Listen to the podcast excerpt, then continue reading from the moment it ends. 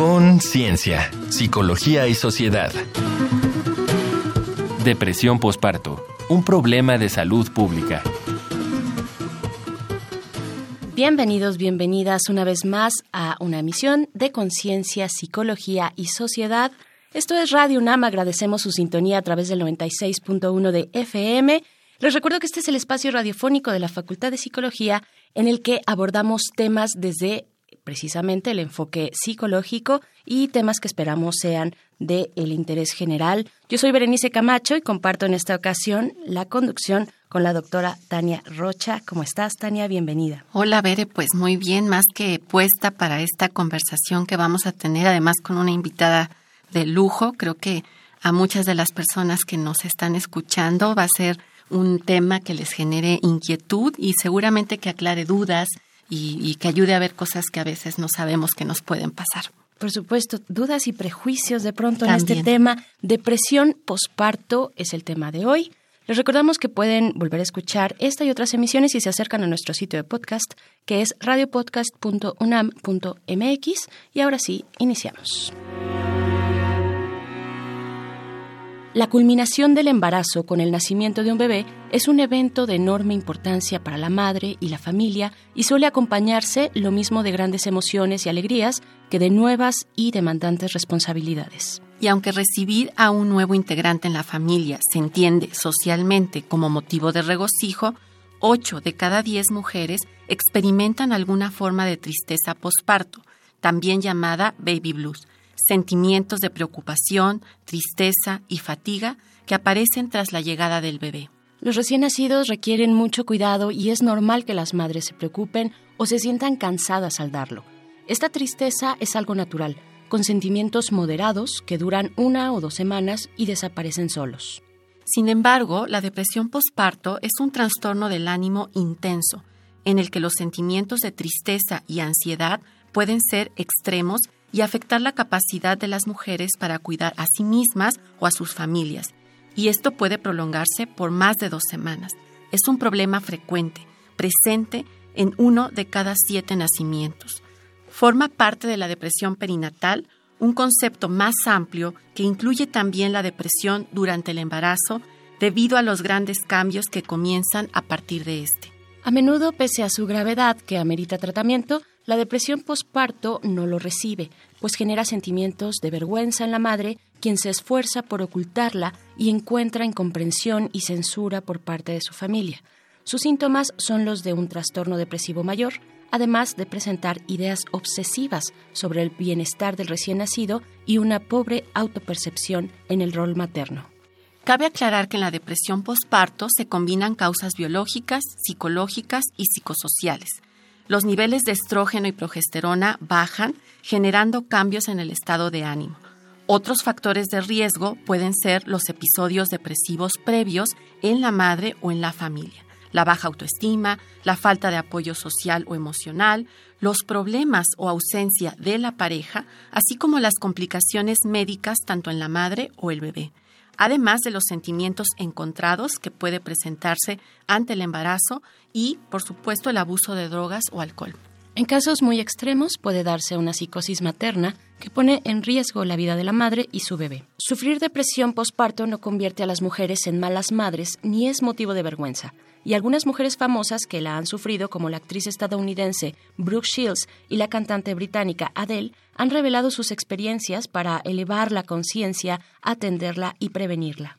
Entonces, ¿cómo reconocer la depresión posparto? ¿Qué factores psicosociales y culturales pueden influir en este problema? Para responder estas y otras cuestiones, nos acompaña el día de hoy la doctora María Asunción Lara Cantú, quien es investigadora del Instituto Nacional de Psiquiatría Ramón de la Fuente Muñiz y está especializada precisamente en el tema depresión en las mujeres, depresión posparto y sus factores de riesgo. Vale la pena aclarar que la doctora Lara es tutora del programa de posgrado en Psicología de la UNAM y en Ciencias de la Salud de la Facultad de Medicina, así como autora de los libros Despertando tu amor para recibir a tu bebé, cómo prevenir la tristeza y la depresión en el embarazo y después del parto. Y el otro texto que se titula Es difícil ser mujer, una guía sobre depresión. Estimada María Asunción, bienvenida. Nos da muchísimo gusto que estés aquí con nosotras. Es para mí un honor estar aquí y les agradezco mucho la oportunidad de hablar de un tema que inquieta a muchísimas mujeres. Así es, como decía hace rato Bere, pues también hay mucho tabú, mitos y tal vez hasta desconocimiento del tema, ¿no? Entonces nos encanta que, que estés aquí. Así es, doctora, bienvenida. Pues lo primero, preguntar qué, qué es la depresión posparto y cómo se enmarca este concepto en uno más amplio que es la depresión perinatal. La depresión perinatal, empezaré, es la depresión que define el embarazo y el posparto. Todo mundo más o menos ha escuchado el término de depresión posparto, pero muchas personas no están conscientes de que la depresión puede iniciarse desde el embarazo. Y hay que atender ambas depresiones, ¿no? La depresión en el embarazo es un altísimo pronóstico de que ésta se continúe en el posparto si no es atendida. Es parecida a una depresión en cualquier etapa de la vida, esto es, tiene los mismos síntomas. Sin embargo, cuando se presenta en una madre, puedes darse cuenta que es mucho más grave. ¿Por qué? Primero, porque hay una expectativa de que es el momento más feliz y de realización de la mujer. Y contrario a eso, la mujer lo que está sintiendo es ansiedad, tristeza y duda respecto a ser madre. Y esto le produce una gran confusión, además de mucha dificultad para hablarlo, con alguien que pueda ser empático ante su situación. Casi es calificada en automático de una mala madre de cómo es posible que no estés feliz porque estás embarazada. Sin embargo, estas mujeres no lo están. Entonces, lo que caracteriza más una depresión postparto es una situación de mucho más intensa ansiedad que en otro momento de la vida, de muchísima preocupación por cómo voy a atender a este bebé, en qué estoy fallando, y cuando se presenta el posparto puede ser una total falta de energía para poder cuidar de él.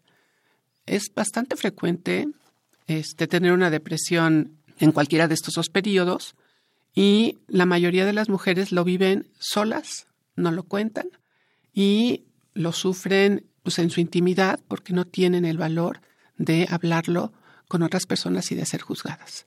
Me parece muy interesante lo que nos estás comentando porque me queda una inquietud respecto a algo que comentábamos al principio. Hablábamos de que puede ser común que en las mujeres se presente esto del baby blue o esta suerte de malestar, como de tristeza. Decíamos ahí tal vez una semana o dos, eh, entiendo, tal vez como un proceso de adaptación, pero ahora que nos estás explicando qué es la depresión postparto, ¿cómo podría identificarse con esto que señalas? Pues que estamos hablando de algo mucho más grave y distinto además, ¿no? Como bien dice, la tristeza posparto es muy frecuente, se presenta arriba del 50% en las mujeres. Y en síntomas hay igual esta sensación de tristeza, de llanto y de desconcierto después de esperar tantos meses la llegada de un bebé. Sin embargo, no son tan intensos los síntomas y son de corta frecuencia. Es difícil cuando diagnosticas con base en la frecuencia porque no sabes si se te va a quitar o va a evolucionar. Okay. Lo más importante en la depresión posparto es la ansiedad, que es la que relatan muchas mujeres. Eh, inquietud, ansiedad, em, falta de energía para cuidar al bebé y esta se empieza a prolongar mucho más allá de la segunda semana. De hecho, puede aparecer en varias semanas después, no de inmediato después de dar a luz. ¿Y siempre tiene un carácter que puede ser incapacitante para las mujeres? Es que imagínense, todo mundo hemos pasado quizá por periodos de depresión. ¿Qué tienes ganas de hacer cuando estás deprimido? Nada. ¿De qué tienes energía? No tienes energía para ir a trabajar, no tienes energía para cuidar de otro, para atender las necesidades de otro, y tu mente está ocupada en tu problemática, en tus síntomas, en tu ansiedad, en tu culpa.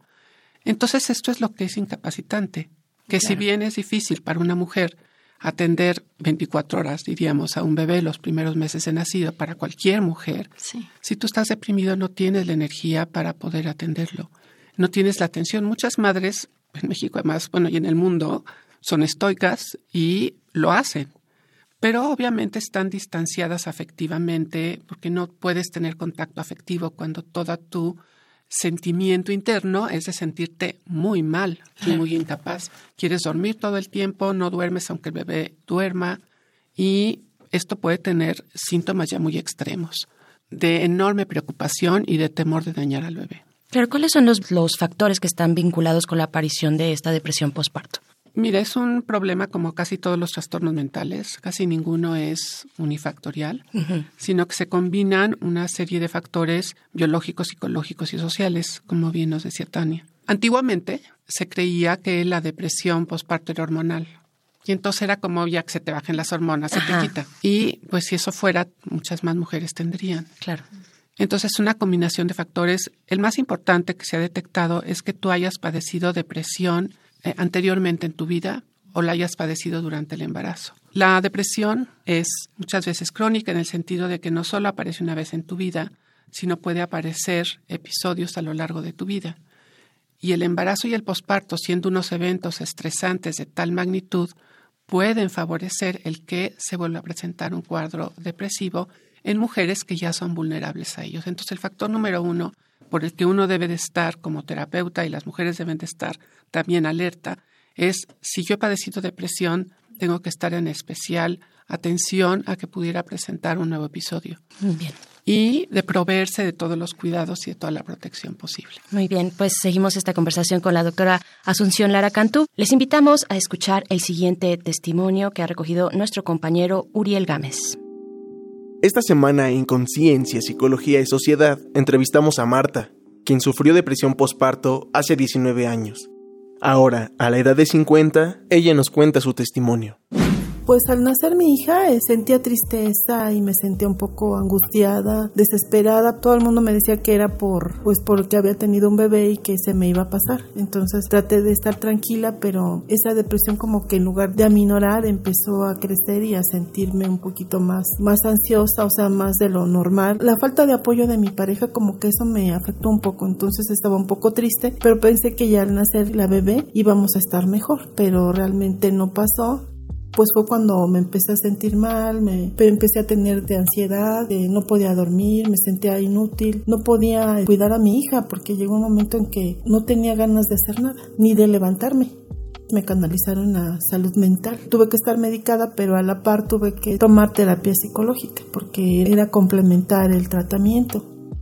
Para recuperarme tardé mucho tiempo, yo creo que como un año mi suegra me apoyó para, para atender a mi hija. Sí estaba con ella y todo, pero también afectas a tu familia porque tuvo que sustituirme en, en ese tiempo. Ella la tenía que cuidar y porque yo solo quería estar durmiendo.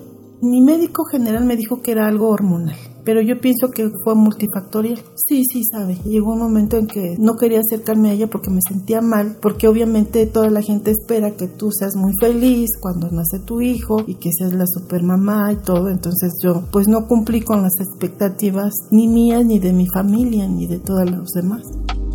Para Conciencia, Psicología y Sociedad, Uriel Gámez. Estamos de vuelta aquí en Conciencia, Psicología y Sociedad. Gracias por continuar en sintonía con Radio UNAM.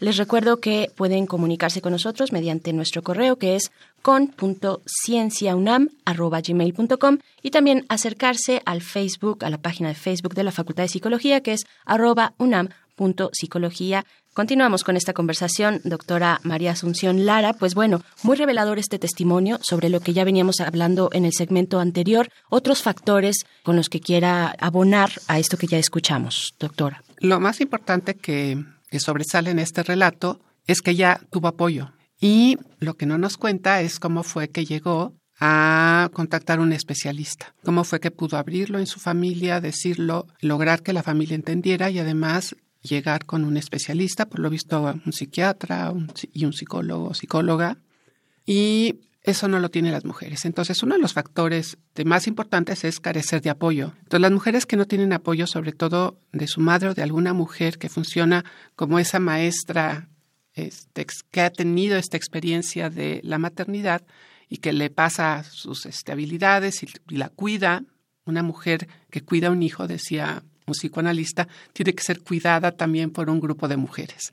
Entonces, algo que en otras culturas, no en la actual, se caracterizaba porque esta mujer que daba luz tenía mujeres a su alrededor que le daban este apoyo social. Entonces, el apoyo es muy importante, el llegar rápidamente a tratamiento es muy importante, el que por lo visto no hubo un rechazo de la familia, a no seas floja, levántate y cuida a tu bebé, este, no te, ah, como dice, no te hagas, este, ponte las pilas. Ponte las pilas es la peor expresión para una mujer que tiene depresión postparto. Y por otra parte, tuvo apoyo de su pareja, que ese es otro factor muy importante. Cuando la pareja no desea el bebé o no está contento con que su mujer se haya embarazado, no la apoya y emocionalmente no la comprende, eso también llega a incrementar la depresión. Creo que es muy importante lo que estás compartiendo porque tanto en el testimonio como con lo que nos has dicho hasta ahora, queda muy claro, Bere, que es un problema multifactorial y en ese sentido pues eh, surge la pregunta de cómo es que se puede tratar este problema de salud y así nombrándolo como un problema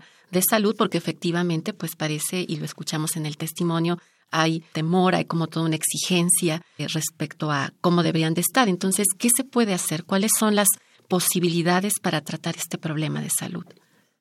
Yo creo que este en esta problemática ojalá nos escucharan muchas mujeres. Lo primero es que se atrevan a hablar de ello. Bien. Pese a todos los juicios, estereotipos y demás, si una mujer se siente mal, tiene que encontrar ayuda y apoyo. Lo que yo me he encontrado trabajando más de una década en este tema es que en el sistema de salud no cabe la salud mental de las mujeres. No hay espacio para su atención, hay espacio para todo el seguimiento y la atención prenatal respecto a lo físico, que vaya creciendo bien, ganando peso, etcétera, pero no hay un espacio donde las mujeres puedan hablar de cómo se sienten y cómo afecta este embarazo su vida. Claro. Y que además se validen, ¿no? Cuando nosotros las entrevistamos, porque hemos hecho muchas entrevistas en servicios de primer nivel de atención, los comités de ética nos dicen que son muy largos nuestros cuestionarios, que los reduzcamos. Y las mujeres dicen, pregúnteme más, porque nunca nadie nos pregunta de esto. Quieren hablarlo, por Lo que quieren es poder hablar de si tienen pareja, no tienen pareja, las dejaron, este, querían tener ese bebé, no tenían, trabajaban, tienen que dejar el trabajo, tienen problemas económicos, etcétera, ¿no? Entonces, la primera manera de atenderlo es tener oídos para escuchar el sistema de salud de estas mujeres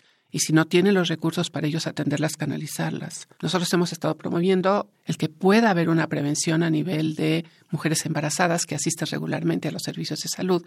Y entonces, qué mejor manera de que si tienes ahí a las mujeres poderles preguntar sobre su estado de ánimo, sobre su problemática y por lo menos hacerles llegar información respecto a que esto es normal y esto les puede estar pasando.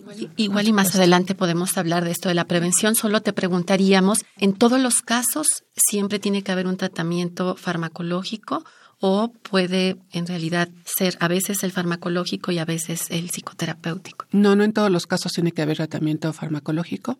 Cuando hay que intervenir farmacológicamente. Sé que es muy difícil para las mujeres porque todavía hay preocupación en todos los países respecto a recibir medicamentos durante el embarazo. La mayoría de la investigación indica que no tiene efectos sobre el bebé, que eso es lo que más les preocupa a todas las mujeres. Y cortar la lactancia es más benéfico para el bebé que tener una madre deprimida amamantándolo. Bien, Entonces, claro, ansiosa. Muy bien, pues vamos a hacer una pausa. Les invitamos a escuchar un dato que deja huella. Regresamos en breve.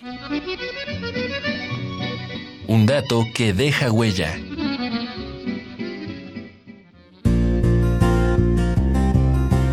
En distintas sociedades del mundo, el parto y el puerperio se consideran periodos de vulnerabilidad en la vida de las mujeres que pueden afectar la estructura familiar. Por ello, muchos pueblos llevan a cabo acciones y rituales para ayudar a manejar dicha etapa y prevenir problemas de salud o la intervención de espíritus malignos. En poblaciones nativas de Perú, se entierra la placenta bajo la cama de la madre para darle tranquilidad emocional y evitarle enfermedades, peligros de brujería y futuras actitudes de desarraigo de sus hijos, reforzando el vínculo con la familia y la comunidad. En China, Taiwán, Hong Kong, Singapur y Vietnam se alienta a las mujeres a hacer el mes, un periodo de 30 días de convalecencia en el que descansan y reciben apoyo de su madre o suegra para el cuidado infantil, la cocina y otras tareas del hogar. Para no enfermar, deben evitar el baño y las corrientes de aire y llevar una dieta destinada a restaurar el equilibrio del yin y yang. En la provincia de Rajasthan, en la India, las mujeres son adornadas con pinturas artísticas de henna y para que se recuperen y formen vínculos fuertes con el bebé, no deben realizar labores pesadas. Por 40 días, familiares y amigos cuidan de los niños mayores y se ocupan de la casa. En todos los casos, la familia y la comunidad se unen para brindar apoyo y compañía a la nueva madre y su bebé. Depresión posparto es nuestro tema de hoy. Estamos en la conversación con la doctora María Asunción Lara. Doctora, ¿qué otros factores, sobre todo ampliando este círculo, este círculo inicial muy íntimo de la madre, de la persona que está gestando, qué otros factores rompen esta barrera y se van más hacia la sociedad, estos factores socioculturales que pueden definir, pueden ahondar, pueden eh, echar a andar, detonar este tipo de, bueno, particularmente este padecimiento? Es muy interesante lo que acabamos de escuchar porque precisamente eh, lo que más protege a las mujeres de una depresión postparto es el apoyo. Y como bien decía, el apoyo de mujeres, quienes ayudan en la preparación de alimentos, en el cuidado del bebé. Eso es lo más importante, digamos, para una mujer para prevenir la depresión postparto. Y muchas mujeres increíblemente no lo tienen, y más en la vida moderna, en la que además te vas a trabajar, este, vives en ciudades en las que probablemente tu familia vive lejos, no tienes vecinos, etcétera. Eso es lo que más hace vulnerable a una mujer a padecer depresión postparto, la falta de apoyo y de comprensión de la pareja. Las mujeres que no tienen pareja se encuentran en una situación mucho más vulnerable. Nosotros no hemos profundizado por qué no tienen una pareja, pero el no tenerla, el ser una madre soltera, las hace muy vulnerables porque muchas veces tampoco tienen como esta red de apoyo o de sostén económico. Entonces tienes que levantarte a trabajar muy rápidamente después de haber dado a luz, en lugar de tener estos periodos que eran naturales de descanso, de reponerte de la experiencia del parto, de acostumbrarte al nuevo horario de alimentar durante la noche, etcétera las condiciones sociales en realidad son pocos favorables para la maternidad en nuestro país. Increíblemente Europa, como les faltan niños, ahora son muy generosos con las mujeres para darles tiempos y beneficios cuando son madres. Claro, todo un esquema de políticas públicas orientados precisamente a la maternidad, ¿no? Sí. Es sumamente revelador, la verdad, toda esta información que escuchamos porque pensábamos con esto que dices, Asunción, qué difícil en un contexto en donde lo que menos sobra es tiempo, pero también creo que algo que se queda en la mesa pues es la importancia, y lo decías fuera del aire, de las creencias que existen en un contexto determinado sobre la maternidad, el papel que juegan las mujeres en este proceso de ser madres. Ya lo empezabas a decir, para ir cerrando, nos queda esta inquietud de cómo prevenir la depresión postparto cuando estas condiciones están tan en contra. Nosotros lo que hemos trabajado y hemos evaluado es la posibilidad de, desde el embarazo, detectar a mujeres que estén en alto riesgo de padecer depresión en el posparto. Una, porque ya tienen síntomas severos de depresión. Dos, porque no tienen apoyo social. Tres, porque no tienen pareja. Y por circunstancias similares. Entonces, la idea es no dejar que aparezca una depresión posparto que es más difícil de tratar y produce mayor sufrimiento a las mujeres.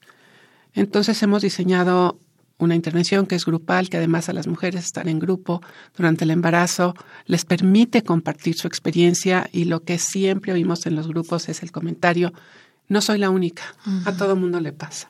Y entonces vuelve común algo que es una experiencia cotidiana para muchas mujeres. Entonces, aquí es bueno que se normalice el hecho de que a veces te sientes mal en el embarazo y en el posparto. Claro. Ahí es como una función muy positiva de que esto puede suceder. Por supuesto. Doctora, hablando de estos grupos, no quisiera dejar pasar tal vez algunas propuestas, algunas propuestas de los espacios de trabajo en los que tú te encuentras, depresión posparto, también el curso de capacitación para profesionales. Háblanos un poco de eso, por favor. Yo como instituto como investigadora del Instituto Nacional de Psiquiatría, lo que hacemos es hacer investigación. Y la investigación que yo he hecho es precisamente probar que una intervención de este estilo reduce la prevalencia de depresión posparto. Y entonces nuestra intervención sí mostró que había menos casos de depresión en el posparto en las mujeres que participaron en estos grupos que diseñamos.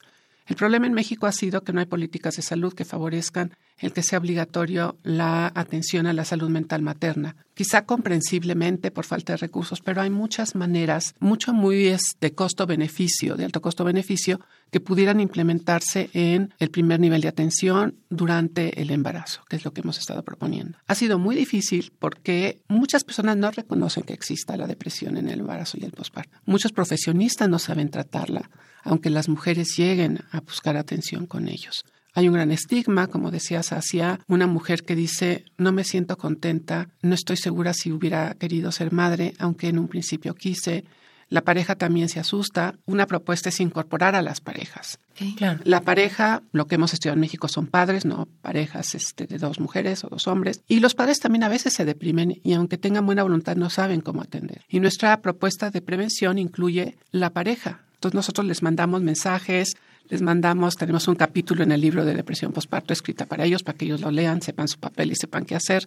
Entonces hay que incorporar esto, pero sobre todo necesitamos un cambio de actitud, necesitamos una decisión política de ayudar a las mujeres y el dar el tiempo. Si no es obligatorio, hay tantos programas prioritarios en México que aunque exista este y aunque exista una normatividad, no se implementa. Muy bien. Doctora, pues, nos cortas, seguramente. Estamos, sí, nos quedamos siempre cortas y además siempre volvemos a esta cuestión de la voluntad, tanto política como la posibilidad de políticas públicas, ¿no? Que abonen en espacios muy particulares de la salud de las personas. Muchas gracias por esta conversación, doctora María Asunción Lara. Gracias a ustedes, agradezco mucho a la UNAM y a ustedes por haberme invitado. Gracias. Muy bien, Tania, pues vamos ahora con nuestra última, nuestro último momento de recomendaciones. Reconecta. Recomendaciones culturales sobre el tema de hoy.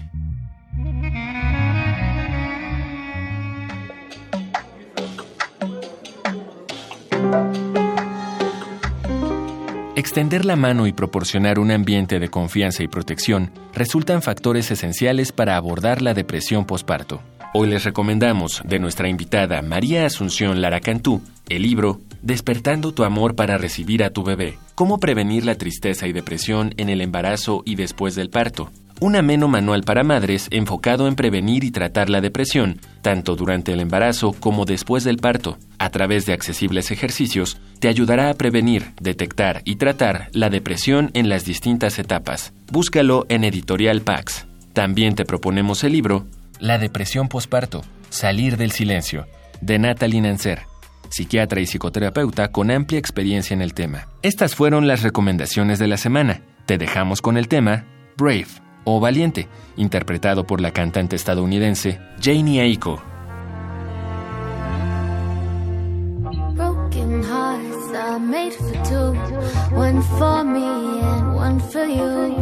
Tell me, you heard the news?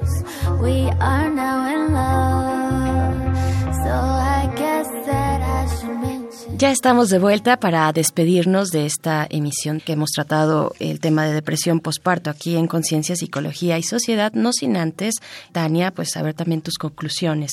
el que todas las personas, sobre todo las mujeres que nos escuchan, puedan reconocer que el proceso de embarazo y de parto implica una serie de cambios, que no hay una manera única de vivirlos y que en ese sentido y recordando lo que nos dijo María Asunción, pues vale la pena romper el silencio si se sienten mal, dejar de lado los mitos y a quienes están alrededor de ellas también entender que estamos hablando de un problema de salud que requiere atención porque puede tener consecuencias tanto para las mujeres como para los bebés. Muy poco tiempo para seguir hablando de este tema, se nos ha acabado ya, pero les invitamos a continuar aquí en Radio UNAM. Esto fue Conciencia, Psicología y Sociedad. Con Ciencia, Psicología y Sociedad. Del otro lado del espejo participaron Marco Lubián, voz en off, Ana Salazar, guionista, Carmen Sumaya, asistente de producción, Augusto García Rubio, vinculación e información. Producción, Frida Saldívar.